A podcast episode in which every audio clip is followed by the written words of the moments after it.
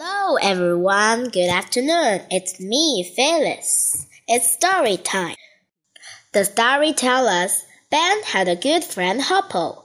What happened to Hoppo at a rainy day? What did Ben and his mother to save Hoppo? Saving Hoppo. Story by Dawn. Illustrations by Claire Bright. Hoppo was Ben's little brown rabbit. She lived outside in a cage on the grass. Every morning, Ben put new straw in Hoppo's house. He pulled some carrots out of the garden for Hoppo's breakfast. Ben liked to watch Hoppo nibble the carrots. After school, Ben played with Hoppo. He talked to her and patted her. Then he put her back into the cage for the night. One night it started to rain. It rained all night long. It was still raining in the morning when Dad went to work. Ben woke up and looked outside.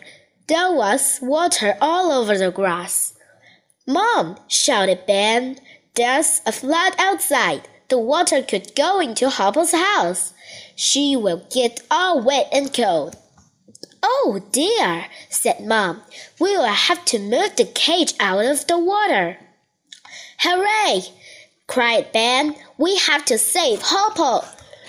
Ben and Mom get dressed in a hurry. They went outside. We are coming, Hoppo, called Ben. Ben ran to Hoppo's cage. The water was just coming in the door of her house. Ben tried to move the cage, but it was too heavy. Wait, Ben, called Mom. I will put a cage. I will take Hoppo out first, said Ben. Then she won't be scared when you move the cage. Ben picked Hoppo up and held her in his arms.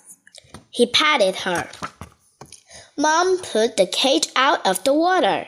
She put it across the grass and up to the big tree. Ben put Hoppo back in her cage. Now you will be safe, he said.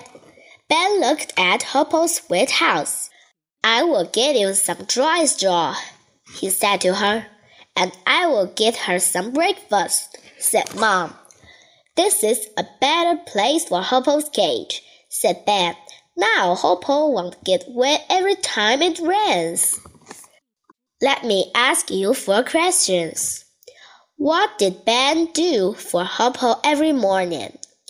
What did Ben like to do after school? What happened to Hoppo one rainy night? Do you have a pet? How do you play with your pet?